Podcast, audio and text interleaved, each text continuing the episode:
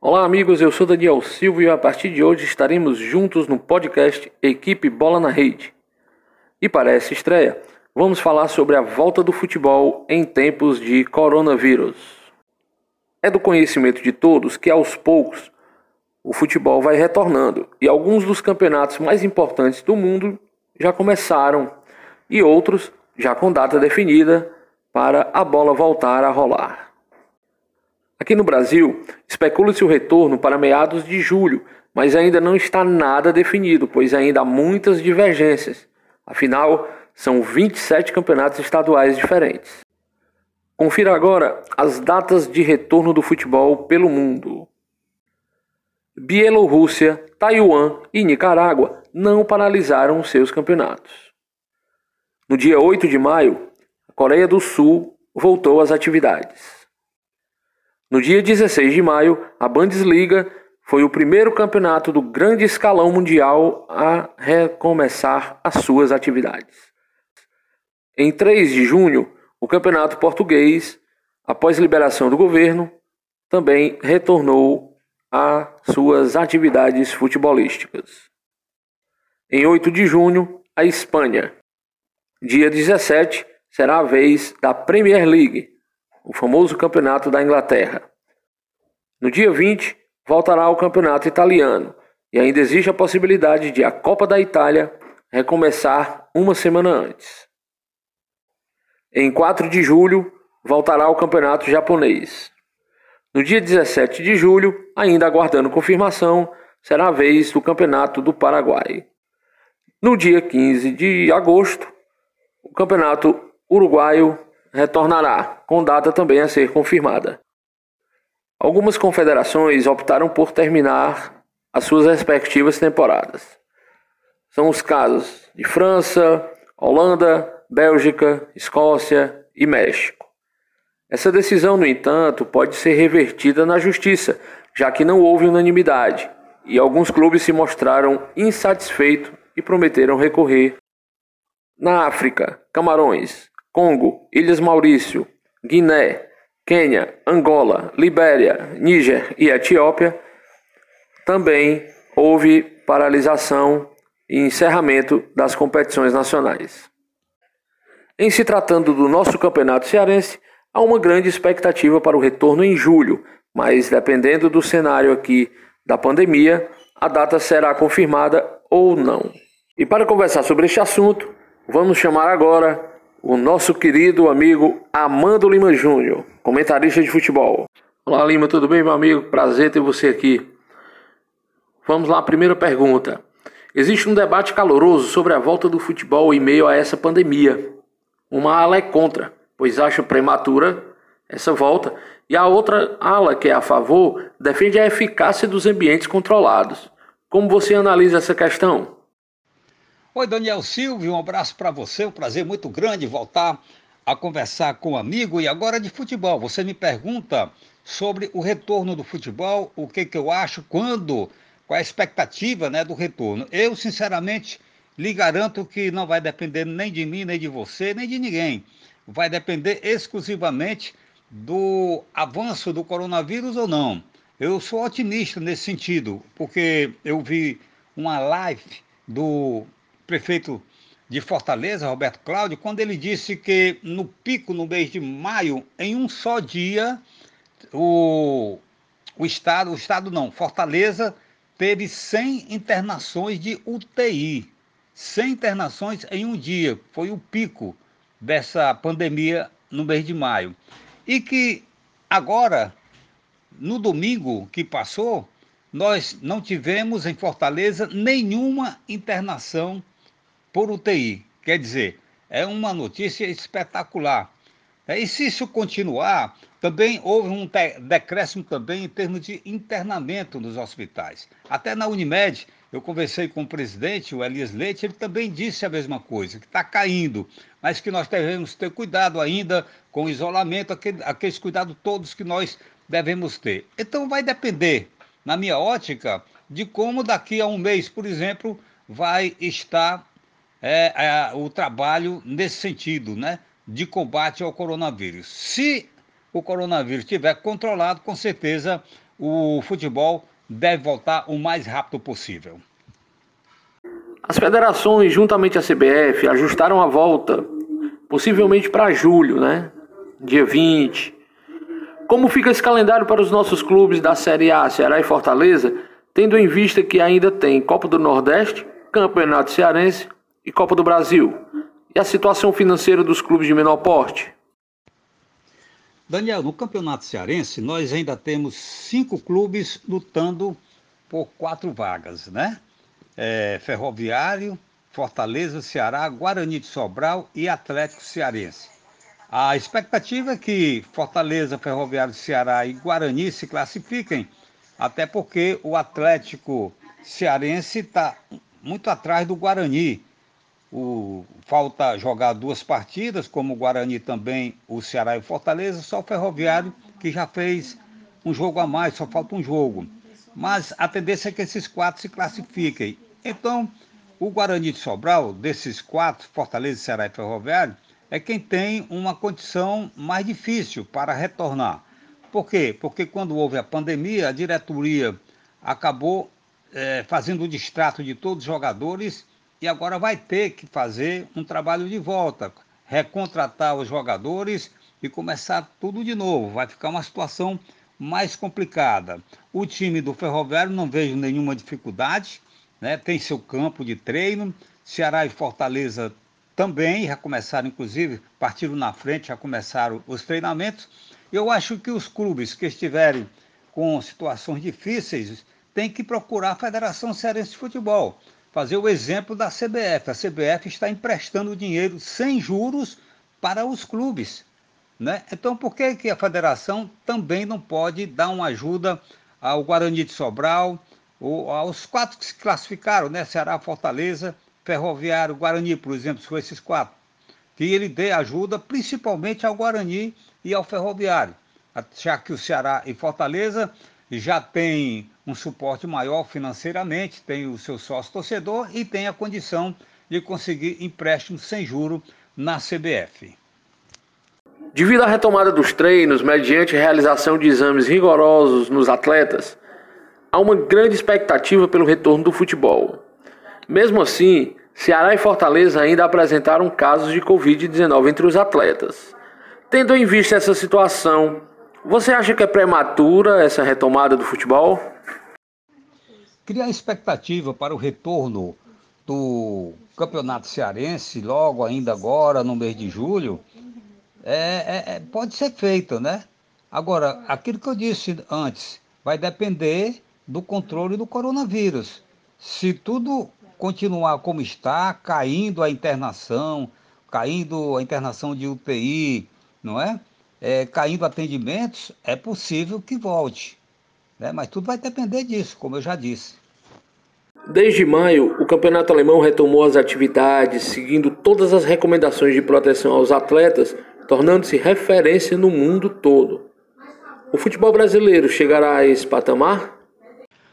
Olha, o campeonato alemão recomeçou, foi o primeiro a colocar os times em campo de portões fechados com todos os cuidados necessários, por que, que ele já recomeçou? Porque lá a situação é outra, né? O coronavírus já está controlado. Então existe essa condição de você voltar a trabalhar de portões fechados com todos os cuidados necessários, né?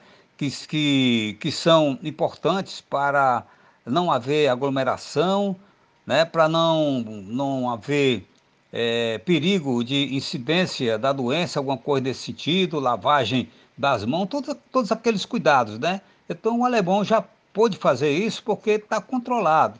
No momento em que o futebol brasileiro estiver, não falo nem só do Ceará, mas o futebol brasileiro também estiver controlado, com certeza o campeonato recomeça mais ou menos nos moldes do que está fazendo o futebol alemão.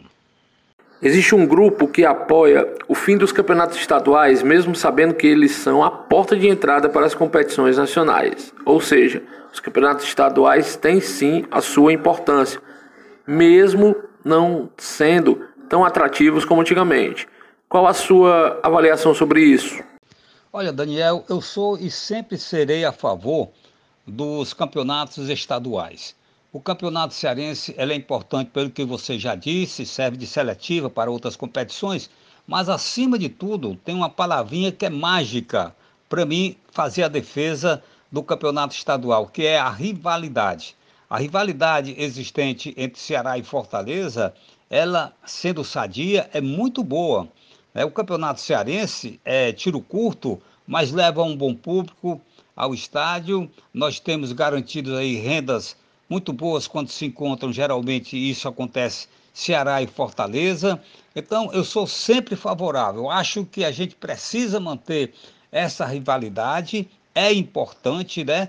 É, a contagem dos títulos, quem tem mais títulos, quem é, está perto, quem é, é, é mais detentor de títulos seguidos, tetracampeonato, né? É, penta, essas coisas todas. Eu sou a favor do campeonato estadual, sem dúvida.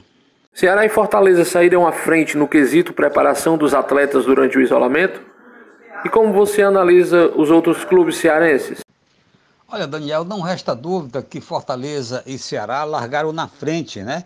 Porque começaram primeiro as atividades, trabalhando virtualmente e agora em campo. O Ferroviário ainda não o fez, né? O Ferroviário ainda está querendo é, discutir com a Federação Cearense de Futebol, que não foi é, é, assim avisado oficialmente, mas o clube tem que estar preparado. O Ceará e o Fortaleza, quando houve a pandemia, ele sabia que ele tinha que se preparar para quando o campeonato fosse recomeçar. E eles tomaram todas as medidas, todas as precauções, aquelas necessárias para que eles pudessem colocar os seus times em campo para treinamento. Então, seguindo todo aquele trâmite, aqueles cuidados necessários, inclusive com teste de Covid e tudo mais. Então, o ferroviário era para saber disso. O Guarani de Sobral, eu estou falando só dos times que ainda estão no Campeonato Cearense, que estão na disputa, que são Ferroviário, Fortaleza, Ceará, Guarani de Sobral e Atlético Cearense. O Guarani de Sobral, já falei antes, é o time com maior dificuldade, porque é, liberou todos os jogadores, não só liberou, mas é, rescindiu o contrato com todos eles, né? E a tendência é que o Guarani vai ter que fazer um novo time e fazer, trazer talvez alguns jogadores que estavam no elenco, fazer novo contrato, mas tem que trabalhar com mais rapidez. Então vai ter um trabalho é, e, e os outros partem na frente, no caso Ceará e Fortaleza, que não necessitam disso, já tinham os seus elencos preparados, prontos, né? tem só que cumprir aí o treinamento para chegar em campo, colocar em prática o seu futebol. Mas, para mim, Ceará e Fortaleza estão na frente, Ferroviário um pouco atrás, Guarani situação mais difícil, e o Atlético Cearense talvez não se classifique porque está um pouco atrás na tabela, mas ainda tem chances matemáticas. Quanto tempo levará para que os estádios de futebol voltem a ter os portões abertos ao público? Com certeza, Daniel, quando o campeonato cearense recomeçar, a bola voltar a rolar oficialmente, a tendência é que aos poucos, né, um bom tempo, é, não, não acho que seja muito tempo, os portões devam ser abertos para a torcida poder voltar ao campo com uma certa limitação não é? e com os cuidados necessários. Mas quem pode prever quando é aquilo que eu te disse, estou dizendo desde o começo vai depender da evolução desta pandemia. Quer dizer, se a pandemia se acabar, o vírus ficar por aí mais com menos intensidade, né? já não, se a gente já não tiver mais mortes de coronavírus, ou elas ficarem muito raras, aí as coisas começam a melhorar. E a tendência é que o futebol volte. Eu quero crer, volte com portões abertos. Eu quero crer é, que lá para agosto, setembro, isso seja possível. É um pensamento otimista meu, porque eu estou vendo, não é, as notícias, estou acompanhando, acho que a tendência é essa pandemia ir embora. O jogador Felipe do Fortaleza se envolveu num caso de indisciplina, promovendo uma festa, promoveu aí uma aglomeração. Como é que você avalia esse caso e quais as providências o Fortaleza deverá tomar? Com relação à indisciplina do jogador Felipe do Fortaleza, é lamentável. Isso é muito lamentável Por quê? Porque o jogador de futebol ele tem que ser conscientizado. As tantos exemplos que nós temos no nosso futebol de jogadores que tinham tudo para vencer, né? E ter um futuro brilhante depois que parasse de jogar e se perderam, né? É, e hoje vivem praticamente do nada. Vou dar um exemplo aqui, bem claro, Clodoaldo, por exemplo, é ídolo da torcida do Fortaleza, jogou também no Ceará, um craque na acepção da palavra, mas não tinha cabeça no lugar, não tinha consciência do que é ser jogador e atleta. Ele não sabia diferenciar uma coisa da outra. O jogador, ele tem que ser, acima de tudo, atleta. O jogador é aquele que mostra a sua habilidade dentro de campo. E o atleta é aquele que tem que se cuidar, se conscientizar, saber que o jogador depende do atleta. Se o atleta estiver bem fisicamente, o jogador terá dentro de campo uma grande atuação. E a gente lamenta que isso aconteça com o Felipe, é um grande jogador, um volante diferenciado. A gente reconhece isso, eu não sabia né, dessa, dessa, desse tipo de disciplina. Como é que um jogador profissional que está exposto à mídia, exposto a todos, não é? Aparece, bate uma foto é, numa comemoração, numa aglomeração, dentro de uma piscina com várias pessoas, quando vivemos um momento de pandemia, de isolamento social, decretados pelo governo do estado e a prefeitura. E aí você me faz um papel desse, uma irresponsabilidade. O Fortaleza tem mesmo que punir o jogador com multa, já o fez, já disse, já, mandou, já emitiu uma nota oficial que tinha multado o jogador, o afastou para fazer um treinamento separado, vai fazer um novo teste para ver se está é, positivo para o coronavírus e a diretoria está certa. A diretoria não tem que agradar o jogador, não. O jogador é funcionário do clube, ele tem que obedecer o, as responsa ele tem que ter as responsabilidades dele e tem que cumprir, porque ele não está ali de graça, ele está ganhando dinheiro e muito bem. Então a diretoria do Fortaleza fez muito bem em multá-lo, isso serve de exemplo para os outros e foi um péssimo exemplo que deu o volante Felipe da equipe tricolor. E assim chegamos ao fim do primeiro episódio do nosso podcast Bola na Rede com o querido Amando Lima Júnior.